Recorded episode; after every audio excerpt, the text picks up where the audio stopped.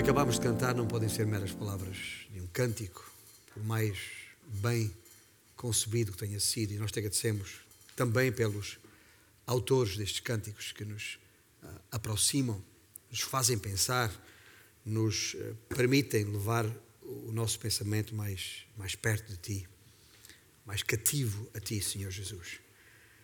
Permite que uh, compreendamos que o que de valor temos para dar a Ti é nós mesmos. A nossa, todo o nosso ser, nos apresentar diante de Ti, aos Teus pés. Senhor, aqui estamos, usa-nos para a Tua glória.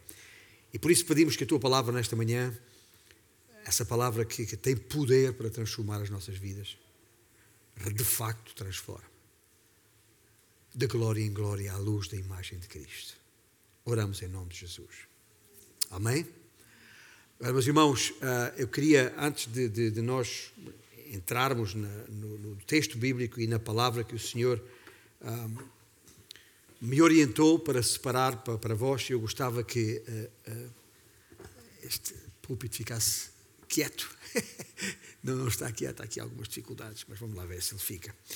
Dizia eu que, em relação àquilo que partilhamos, os irmãos perceberam, aqueles que não estiveram no retiro, perceberam que nós que estivemos no retiro ficamos especialmente uh, marcados por, uh, pela palavra de Deus, pela instrumentalidade do seu, do seu servo, por aquilo que a igreja foi alertada e, e despertada, provavelmente. Não, não, que nós não tivéssemos como igreja a, uh, a, trabalhar já há muito tempo nesse sentido, no sentido de, de, de, de de erguer os nossos olhos e percebermos as, aqueles que estão em necessidade à nossa volta, e são muitos. O que este retiro fez, ou trouxe de novo, foi chamar a nossa atenção enquanto corpo. Há que fazer alguma coisa. E, e quero que os irmãos saibam, os que estão aqui, que estiveram no retiro e aqueles que não estiveram no retiro, e já agora os que não estiveram no retiro, poderão solicitar as gravações, pelo menos ouvir aquilo que foi dito e ensinado para, para, para de alguma maneira entrar neste, nesta mesma uh, orientação que, que o Senhor trouxe às nossas vidas.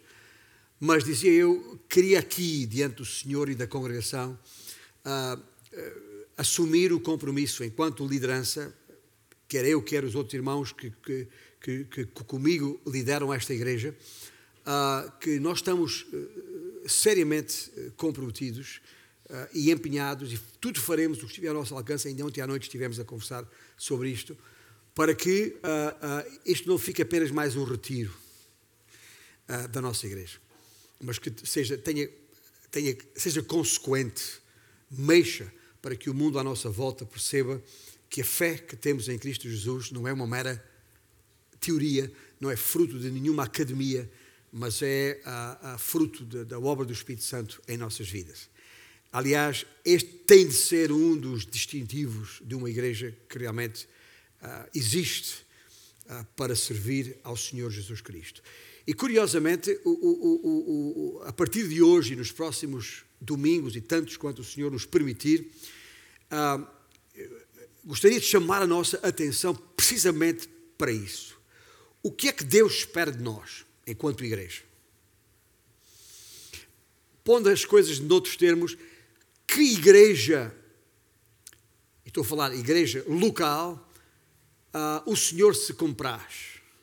Estava a, pensar, e quantas vezes penso, lembra-se daquele momento em que o Senhor Jesus foi batizado por João e, e, e, e de repente os céus se abriram e, eh, para além da presença do Espírito Santo em forma de uma pomba, a, a, a voz do Pai que diz: Este é o meu filho amado em quem me comprazo em quem tenho prazer.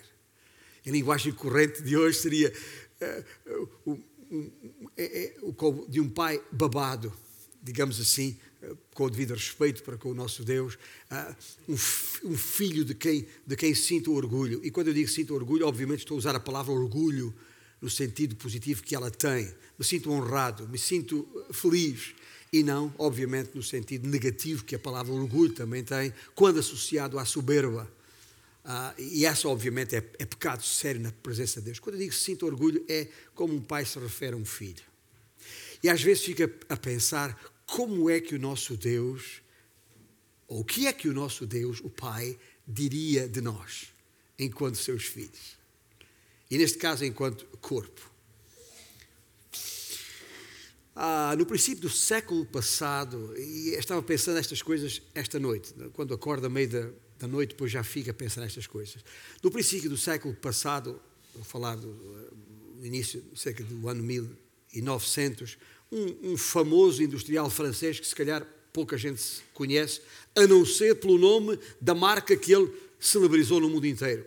Os, os pneus Michelin. Né? Já ouviu falar nos pneus Michelin? Normalmente são pneus de qualidade, recomendados. Né? E um, este francês, um tal de André, precisamente André Michelin, uh, este industrial, uh, para promover o, o, o turismo, uh, para, na altura, o crescente mercado evangelístico, criou esta ideia dos, dos, dos, dos restaurantes com estrelas Michelin. Já ouvi falar nisto? As estrelas Michelin. Restaurantes com uma, duas ou três estrelas. Ou seja, a, a, a, a ideia é o restaurante é premiado com uma, duas ou três estrelas, eh, consoante a sua maior ou menor excelência culinária. Essa é a ideia das estrelas Michelin. Hoje, aquilo que vos proponho é tentar perceber qual o nível de excelência que Deus dá a uma igreja como a nossa. Quantas estrelas daria o Senhor a nós, como igreja local? Uma, duas, três, ou quatro, ou cinco? Uma igreja cinco estrelas. Soa, soa bem? Pois bem, é exatamente esse o desafio que o próprio apóstolo Paulo nos coloca. Ah, é, eu gostaria que ficássemos ah, presos a esta ideia de uma igreja de cinco estrelas, entre aspas, no sentido ah, em, que, em que ela tem características de excelência tal que o próprio Deus, o Senhor da igreja, atribuiria não uma, nem duas, nem três, nem quatro, mas cinco estrelas, e, e, que eu gostaria de, através da segunda epístola de Paulo aos Tessalonicenses, nós pudéssemos perceber exatamente o que é que está aí. Porque é nesta epístola, se tem uma Bíblia à mão, pode já abrir aí mesmo e já vamos a ler, ou vamos começar a ler no dia de hoje apenas o, alguns, os primeiros versículos. E, na verdade, apenas os primeiros cinco versículos. Mas antes de lermos o texto, eu, eu gostava de, de, que, que, a nossa mente se situasse, uh, se contextualizasse historicamente. Uh, ante, o que é que aconteceu antes de chegarmos a Tessalónica, onde esta igreja foi fundada? Estamos em meados do primeiro século. Olha só, que interessante isto aqui. Uh, uh, estamos em meados do primeiro século e, e consequentemente, uh, eu não sei como é que isto se vai segurar ou não, para que não volte a acontecer, mas pronto, acho que agora está. Espero eu. Mas venham comigo até a, meados do, do primeiro século. Quando digo meados, estou a falar anos 50, 49, 51, por aí, está bem? Situa sua meta em Jerusalém, onde tem lugar um concílio, onde a igreja se reúne com os seus líderes para tomar decisões após avaliar um problema que a igreja uh, reconheceu existir no seu seio naquela altura. Uh, no texto bíblico, isto passa-se em Atos capítulo 15. É, nesse ponto em que, em que está. Depois do problema avaliado, e o problema era sério, porque, porque alguém estava a tentar acrescentar ao Evangelho algo mais, adulterando-o, Alguém estava a tentar dar a ideia, este alguém naturalmente eram as, as, as, as tendências farisaicas entre os, os, os judeus, o chamado judaísmo, uh, tentar dizer que não bastava a fé, não bastava a graça, não bastava crer em, na obra salvadora de Cristo Jesus, era preciso fazer alguma coisa. Na, na, na, no contexto, era preciso uh, que, que, que, que os que afirmaram a fé fossem também circuncidados acrescentando ao Evangelho algo que o, que o adulteraria.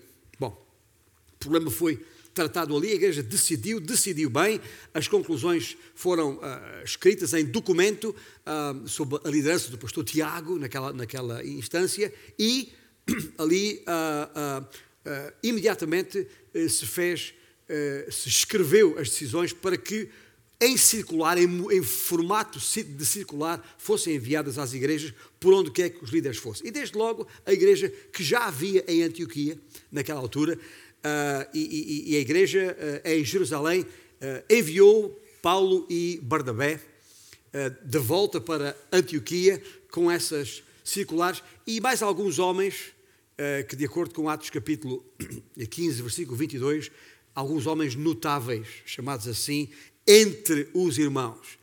Entre esses homens notáveis ali alistados em Atos 15, 22, estava um também chamado profeta, chamado Silas. E, e Atos 16 eh, nos dá conta de que, tal como Paulo, este Silas era um judeu, uh, embora com nacionalidade romana. Um amigo muito próximo de, de Paulo. E nós conhecemos algumas circunstâncias em que essa proximidade uh, se fez sentir em momentos muito difíceis, como por exemplo foi a prisão em, em, em Filipos, aquela prisão que um terremoto uh, uh, expôs, os libertou e expôs a, situ, a situação. Agora, chegados a Antioquia, Paulo e Bernabé estão a preparar-se para fazer uma segunda viagem, voltar a visitar as igrejas que, que, já, que já tinham visitado, especialmente na região da Galácia. E, e um, por razões que, que, que, o texto bíblico nos faz perceber, Paulo e Bernabé não se entenderam quanto a, a, a, quem devia, a quem os devia acompanhar naquela viagem. Eu digo, ou não se entenderam, ou entenderam que seria a melhor forma, seria a melhor solução criar duas equipas missionárias. E assim foi. Barnabé eh, pegou em João Marcos e foram para Chipre, e Paulo avança para visitar ou revisitar as igrejas na Galácia e leva consigo Silas, precisamente este, eh, um dos homens notáveis que uh, o texto refere. E avançaram, passaram por estas igrejas, desde logo aquele conjunto de igrejas ali na, na Galácia do Sul, estou a falar de, de, de, em Derbe, em Listra, Icônio, Antioquia da Psídia também não era, não era longe. Estas igrejas foram visitadas e daí, e enquanto aí, aliás, é o momento em que Paulo uh, uh, chama para junto de si um outro nome, Timóteo. E um, um jovem líder de, que, uh, de quem a igreja tinha bom ou dava por bom testemunho, boa reputação. Quer a sua igreja em Listra, quer a igreja em Derbe, vizinha. E dali os três avançaram. Ao avançar, a ideia era ir para uh, oeste. Na, na, verdade, onde nós estamos, o oeste é para cá, mas é para a nossa esquerda. No mapa, olhemos para um mapa. Era ir para a esquerda, uh, no mapa, no sentido oeste, em direção à Ásia. A Ásia era o nome da província de então onde hoje é a Turquia. Não confunda com o continente Ásia. Para ali. E quando estavam a, a aproximar-se já na província da chamada Mísia, por alguma razão, porque a intenção era ir para a Ásia para ali pregar o Evangelho, por alguma razão o Espírito Santo os impediu. Não é para aí que eu quero que vão. Perceberam isso uh, e avançaram para norte, subindo no mapa, em direção à Bitínia. Mas também não era para aí que o Senhor queria que eles fossem. O Espírito Santo voltou a impedi-los. Não é para aí e, e, e contornando uh, pela, pela, parte norte da, da Mísia, chegaram até a, a, ao mar, ao porto de Troade, onde é hoje a, a Turquia, ali naquelas, na, na proximidade do, do mar Egeu. Bom, e chegaram a Troade. É neste ponto que Paulo tem uma visão, que, através da qual o Senhor lhe diz que uh, eles precisavam passar à Macedónia ir à Macedónia. Macedónia já era Europa, é uma parte norte da Grécia, do que é hoje a Grécia, portanto já é Europa. E, e claramente o Senhor diz: é para aí que eu quero que vão. E não perderam tempo, eh, apanharam um barco e atravessaram de, do porto de Troade para, a, para a, a, Macedónia. É nesta altura que chegam a, a Filipos, por exemplo, a história que nós conhecemos em Atos 16 ali em Filipos, é quando uh, eu depois chego à beira de um, de, um, de um, rio, onde havia algumas mulheres, onde encontraram Lídia, uma vendedora de púrpura que os acolheu em sua casa. E depois, enquanto estão ali, é quando uh, uh, tem aquela experiência de, de, de, se encontrar com uma jovem endemoniada que tinha um espírito de adivinhação e com isso dava muito lucro a, a, a, a muita gente ali. E o, o, Senhor usa Paulo e Silas para libertar aquela mulher, e Timóteo para libertar aquela mulher, aquela jovem desse, desse espírito que deixou de ter a capacidade de adivinhação, dando prejuízo àqueles que dela se aproveitavam, que se queixaram às, autoridades e que resultou na prisão de Paulo e Silas, que como nós a, a, conhecemos e naquilo que aconteceu ali naquela altura. Depois, uma vez libertados, saíram. Ao sair, foram precisamente para uma cidade chamada Tessalónica. E é aqui que nós estamos nesta altura. Aterraram Paulo e os seus dois companheiros eh, literalmente aterraram em Tessalónica. Isto estamos, outra vez, ainda estamos por volta do ano 50 do, do primeiro século. E já agora, diferentemente de muitas outras cidades que revemos no texto bíblico e no livro de Atos, Tessalónica continua a ser uma das principais cidades da atual Grécia. E sabe uma coisa? E mais ou menos com o mesmo, mesmo número de habitantes, eh, não sei ao certo, mas anda ali entre 250 mil e 300 mil habitantes. Uma metrópole. Para a época, ainda é hoje uma metrópole, para a época também já, já era. Na verdade, uh, uh, é uma, uma, era a principal cidade a norte da Grécia, nesta tal província da, da Macedónia. Para os irmãos terem uma, uma ideia, continuo a imaginar um mapa, que eu não tenho aqui, ah, mas, mas imaginando um mapa, norte da Grécia, a parte sul da Grécia, uma das principais cidades era Corinto, bem, ah, onde Paulo ah, esteve mais tarde e é a quem escreveu cartas. Corinto era uma das principais cidades da Grécia na altura, que rivalizava com Atenas, mais ou, um pouco mais para leste, mas mais ou menos uh, do mesmo, com a mesma importância àquela época, embora Atenas depois se tornasse a, a capital, como sabemos.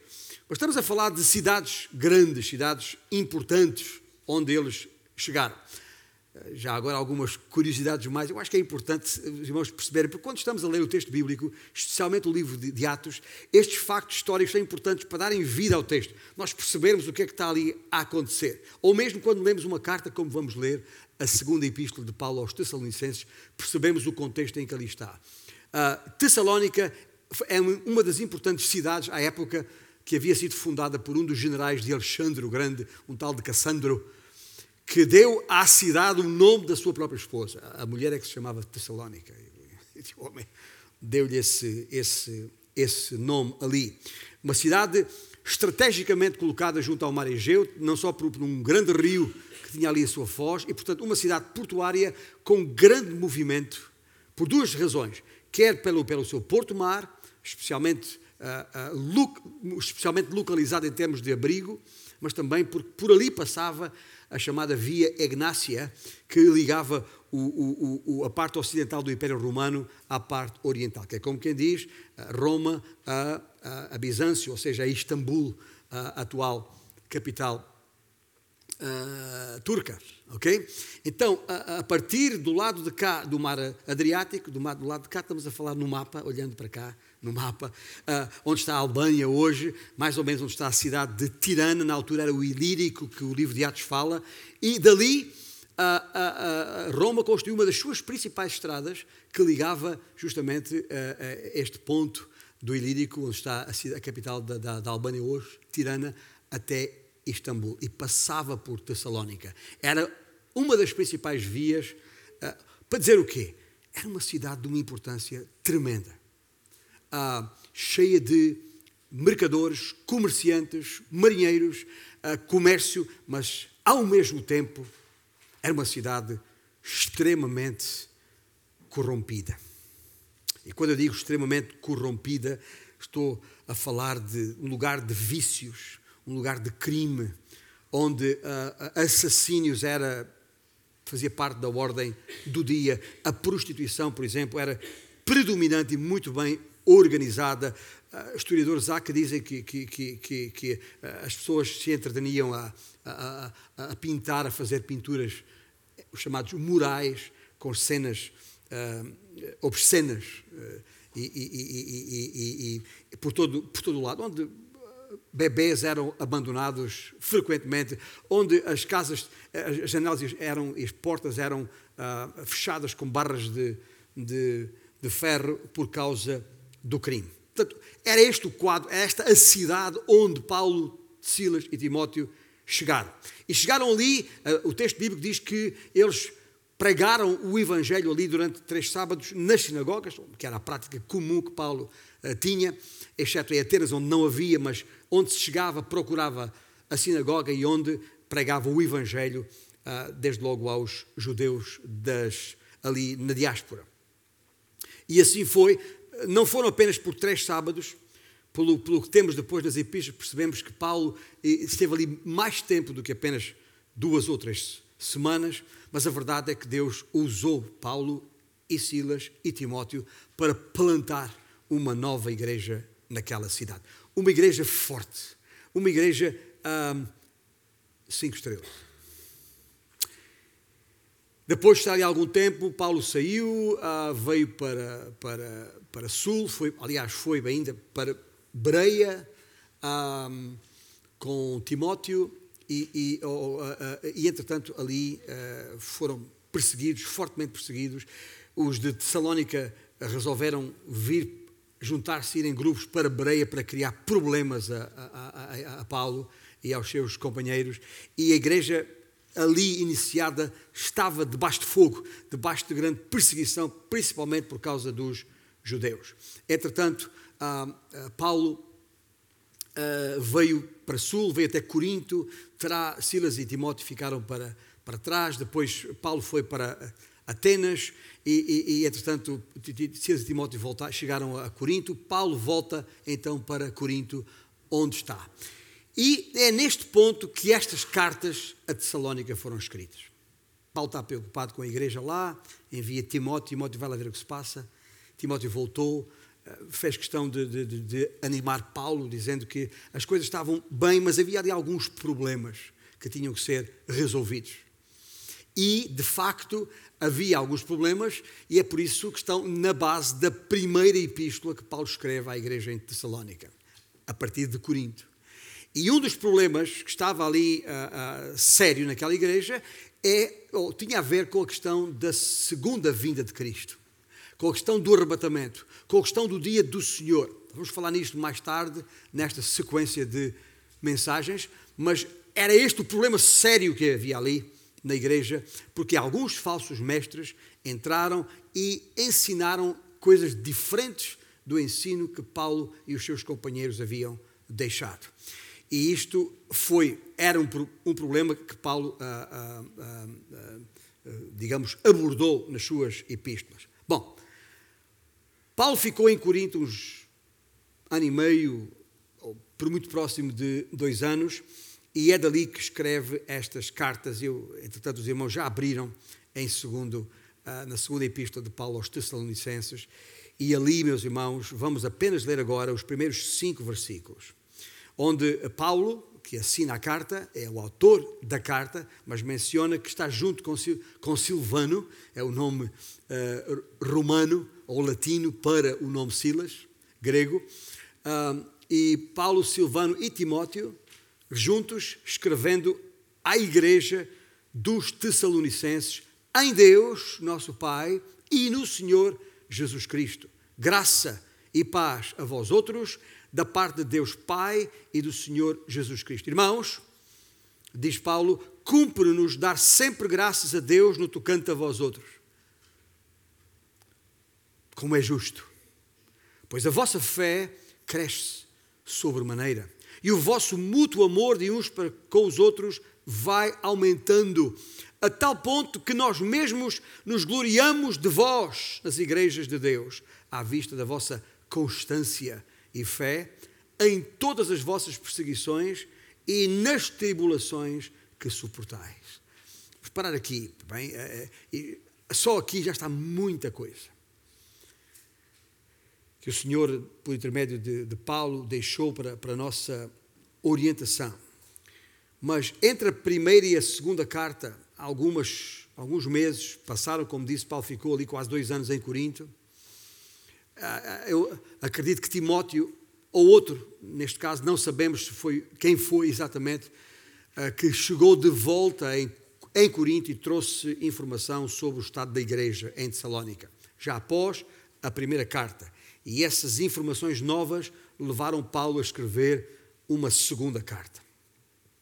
E esta segunda carta, de, de acordo com, com aquilo que, que acabamos de, de ler, enquanto introdução à carta, nós não vamos hoje, evidentemente, considerar toda a carta, mas toda a carta tem a ver com três grandes questões.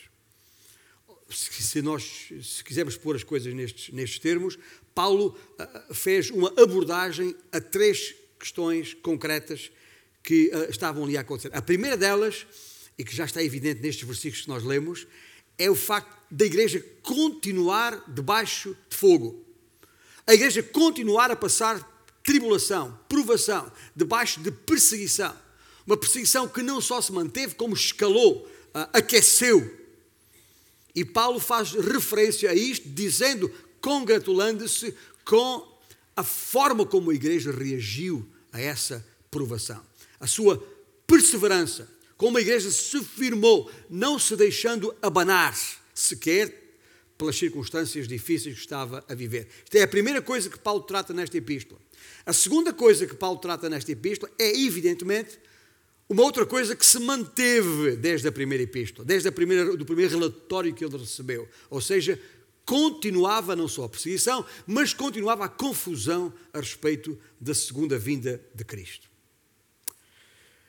Ao que parece, essa confusão não estava resolvida. Aliás, tanto quanto sabemos, os falsos mestres não só deram informação diferente daquela do ensino que Paulo havia deixado, como inclusivamente terão escrito cartas à igreja assinando como se fosse Paulo a assiná-las, cartas falsas que não, obviamente não eram do, do apóstolo Paulo. E havia ali ainda permaneciam alguns erros doutrinários que era preciso resolver, era preciso debelar. Bom, uh, uh, uh, o que é o que é que, qual foi a consequência deste ensino a respeito da sua vida de Cristo? Muito simples. Sabe o que é que aconteceu? Aconteceu que estes falsos mestres deram à igreja a ideia: escuta, Cristo vai voltar hoje mesmo. É já. É, alguns podem esperar, pode ser esta noite.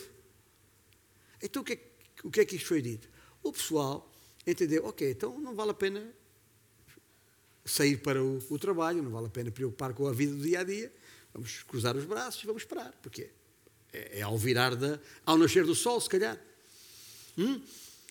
E isto levou a, a uma situação na igreja de ócio, de preguiça, de malandrice. Muitos irmãos tornaram-se parasitas e, como não trabalhavam, não tinham que comer e andavam de casa em casa para comer de casa em casa. Problema sério que Paulo tem que tratar e trata nesta epístola. Aliás, aquela famosa frase que o povo usa: quem não trabuca não manduca. Já ouviu isto? Tem aqui, está, base bíblica, está, está, está lá. Os irmãos rapidamente veem isso no, no, no versículo uh, ah, 10 do capítulo 3.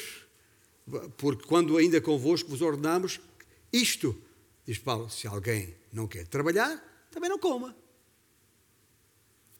Este é o segundo problema que Paulo uh, trata nesta, nesta epístola. A terceira coisa, digamos assim, era, é, é, é, ou melhor, são, são, esta, esta, é a terceira coisa, são três coisas. Uma, a perseguição e a maneira como Paulo, como a igreja reagiu à perseguição. Outra é o erro doutrinário a respeito da segunda vinda, que era preciso esclarecer. E a terceira, a consequência disto, que era esta, esta vida de ócio, de preguiça, de malandrice, a que os irmãos na igreja, alguns irmãos na igreja se votaram.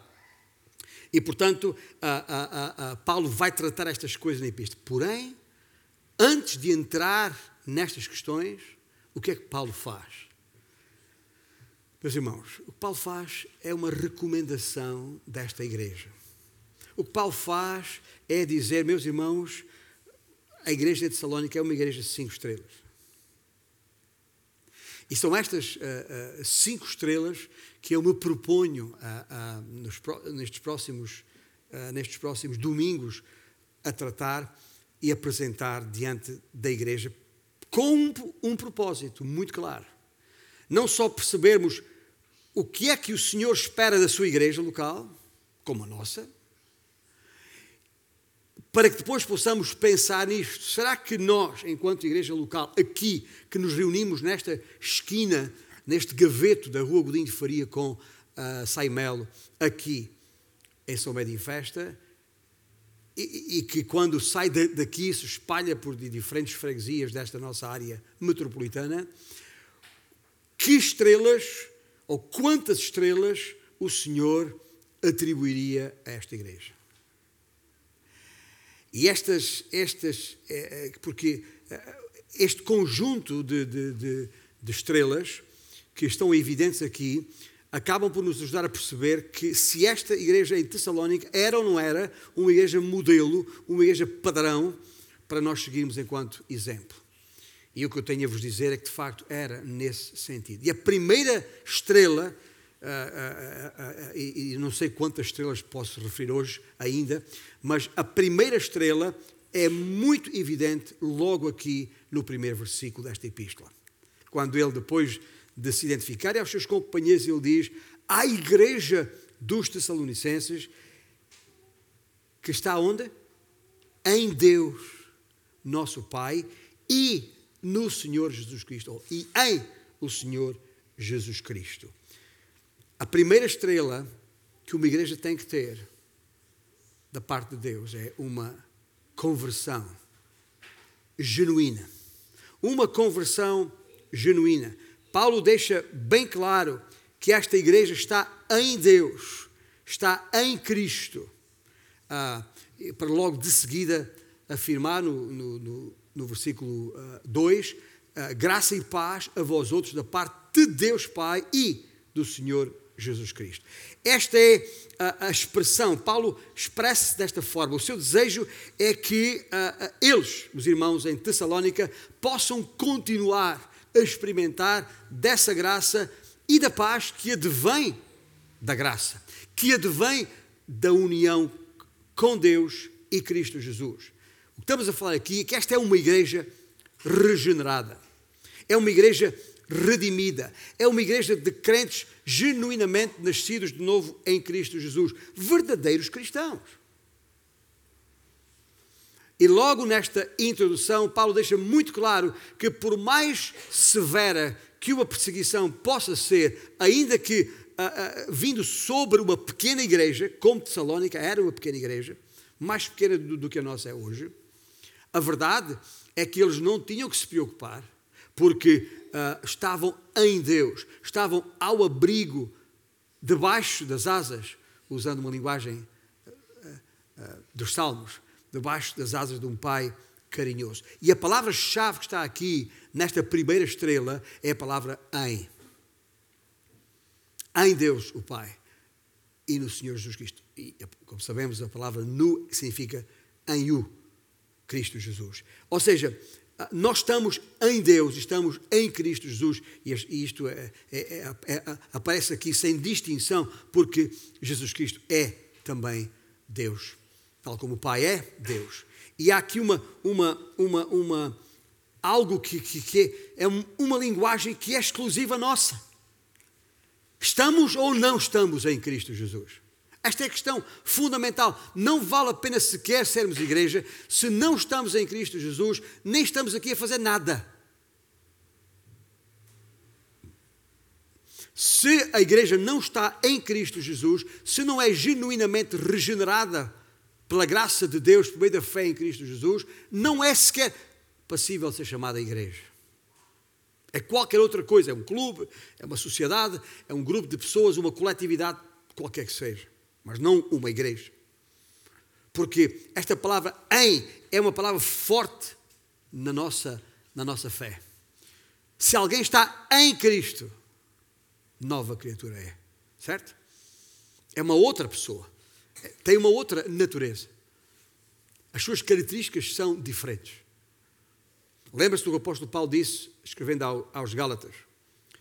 Já, quando ele diz, já estou crucificado com Cristo, e vivo não mais eu, mas Cristo vive em mim. É o outro lado da moeda. Eu, eu estou em Cristo, Cristo está em mim. Esta, esta união com Cristo faz toda a diferença. É uma união mística, mística no, no sentido em que temos dificuldade em, em, entendê-la em toda a sua plenitude. Mas essa é a marca indispensável e indelével que, uh, de uma identidade cristã, de ser crente genuíno. Estamos em Deus, em Cristo, partilhamos desta união comum de vida. Uh, aliás, e ainda a propósito disto, e ontem, ontem à noite estava a uh, partilhar isso também com os nossos uh, líderes. Logo a seguir, é quando no, no capítulo 2, versículos 13, 14, a que, que referiremos mais tarde, nestes, nestes versículos, veja lá o que Paulo escreve aqui. Entretanto, capítulo 2, versículo 13 e 14, devemos sempre dar graças a Deus por vós, irmãos, amados pelo Senhor, porque Deus vos escolheu desde o princípio para a salvação, pela santificação do Espírito e fé na verdade, para o que também vos chamou mediante o nosso Evangelho, para alcançardes a glória de nosso Senhor Jesus Cristo. E por isso, gente, assim pois, irmãos, permanecei firmes e guardai as tradições, ou seja, os ensinos que vos foram dados, ensinados, seja por palavra, seja por epístola nossa. Sabe o que é que está aqui escrito? Uma coisa muito simples. O que Paulo está a dizer, a dizer aqui é muito simples e, e, e, e resume-se a isto.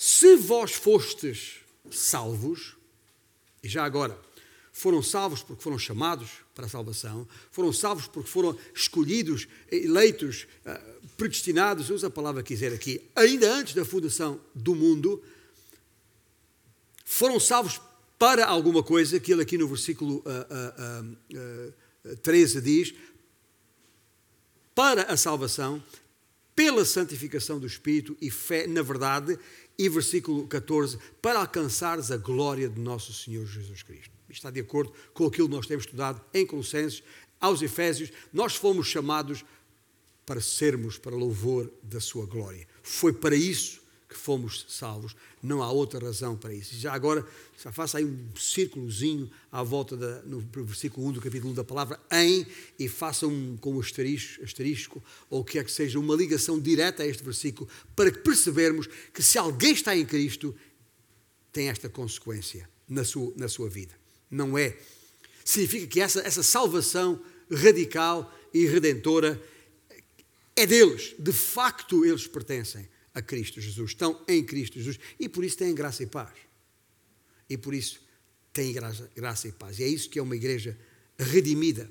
Eram amados de Deus antes da fundação do mundo. Foram eleitos por Deus. Foram trazidos para dentro da família de Deus. Esta salvação, depois de ouvirem o Evangelho da sua salvação, a palavra da verdade, e foram selados pelo Santo Espírito, por isso são santificados no Espírito e através do Espírito, para que a sua fé se fortaleça na verdade, na palavra. É por isso que o versículo uh, ah, 17 do capítulo 2, uh, ah, Paulo diz: para que o Senhor Jesus Cristo mesmo e Deus, o nosso Pai, que nos amou e nos deu eterna consolação e boa esperança pela graça, consolem o vosso coração e vos confirmem em toda a boa obra e palavra. Não é isso que está escrito? E boa palavra. Palavra e obra sempre juntas. É isso que estamos a falar. É isso que o retiro passado fim de semana chamou a nossa atenção. E algumas mensagens que temos vindo a ouvir nos últimos tempos.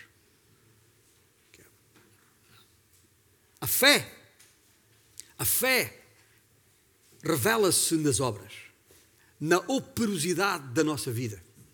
Porque é isso que está aqui a falar. Não é apenas a, a palavra, é boa obra e boa palavra que é consequente em relação a isto. Portanto, esta é a primeira grande questão que necessariamente temos que falar aqui. E, e, e esta é a primeira estrela. e a única que vamos falar hoje, as outras quatro ficam para a próxima semana. Mas para que uh, percebamos isso desde já, aqui e agora, será que somos uma igreja regenerada, uma igreja genuinamente nascida de novo? E o que isto significa? Evidentemente, quando falamos de igreja, falamos em pessoas. Eh, eh, para haver um coletivo regenerado, tem que haver pessoas singularmente referidas, regeneradas. E essa é a pergunta que tem que ficar na sua mente agora. Estás tu em Cristo Jesus? Esta uma primeira estrela o Senhor pode pôr na tua vida, porque ouviste a palavra da verdade, o evangelho da tua salvação e tendo nele querido, foste, foste selado ou selada com o Santo Espírito. Porque caso contrário, estás aqui naquilo que se chama uma igreja, mas não és igreja. Porque é isso que nos torna filhos de Deus e não a membresia ou sequer o batismo nesta ou em qualquer outra igreja local. Este é o grande desafio. Às vezes ficamos surpreendidos quando pessoas desaparecem da igreja e tiveram alguns anos e de repente foram, estão no mundo e estão a viver em trevas. E nós pensamos, mas como é que é possível? Esta pessoa esteve na igreja tanto tempo, pode ter estado tanto tempo, pode ter sido batizado, membro da igreja, dirigente, líder até de algum departamento da igreja, mas se nunca nasceu de novo em Cristo Jesus, a sua vida não podia nunca produzir as obras da luz, porque ainda está em trevas. Por isso, não nos surpreendamos quando isso acontece. É enquanto ainda estamos aqui, é tempo útil para parar e pensar: será que Será que eu entendo isto? Será que eu entendo o que é o Evangelho? Será que, porque o Evangelho não é apenas um passaporte para o céu. O Evangelho não é apenas perceber o que é que eu tenho que fazer para ser salvo e depois, ah, então é para sair do inferno, é para ir para o céu. Ah, eu, eu quero isso, estou aqui. Não. O Evangelho é muito mais do que um simples livre trânsito para o céu. O Evangelho é transformador. A nossa vida passa a ser à semelhança de Cristo e por causa de Cristo. E a nossa vida é transformada. Vamos curvar nossas cabeças numa palavra de oração agora, antes de atuarmos o último cântico, para depois sairmos em direção a onde quer que o Senhor nos conduza, lembrando quem somos. Na tua presença, Senhor Deus, falando contigo agora, e sabendo que tu conheces todos os nossos corações, percebendo o que é que está aqui em causa, percebendo o que Deus fez naquela cidade de Tessalónica através destes seus servos e que fez em muitas outras cidades antes e depois, quer também fazer aqui nesta grande cidade do Porto onde nós estamos. Mas para isso, Senhor, é preciso que o, o mesmo Evangelho seja pregado como está sendo pregado e o mesmo Espírito opere em nossas vidas como esperamos que opere em nossas vidas. Senhor, ajuda todos e cada um de nós a percebermos se de facto estamos em Cristo.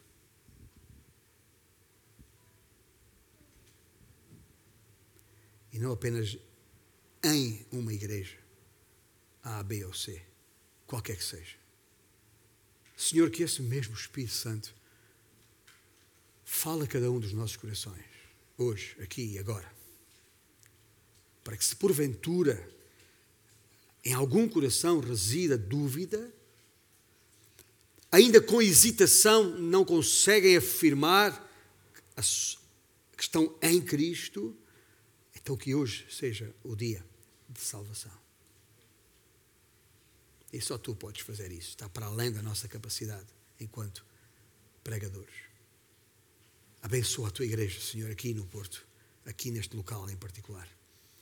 Que estes irmãos que aqui estão ao sair, saiam com essa consciência e verifiquem se de facto essa estrela uh, está a eles atribuída ou não. Em nome de Jesus. Amém?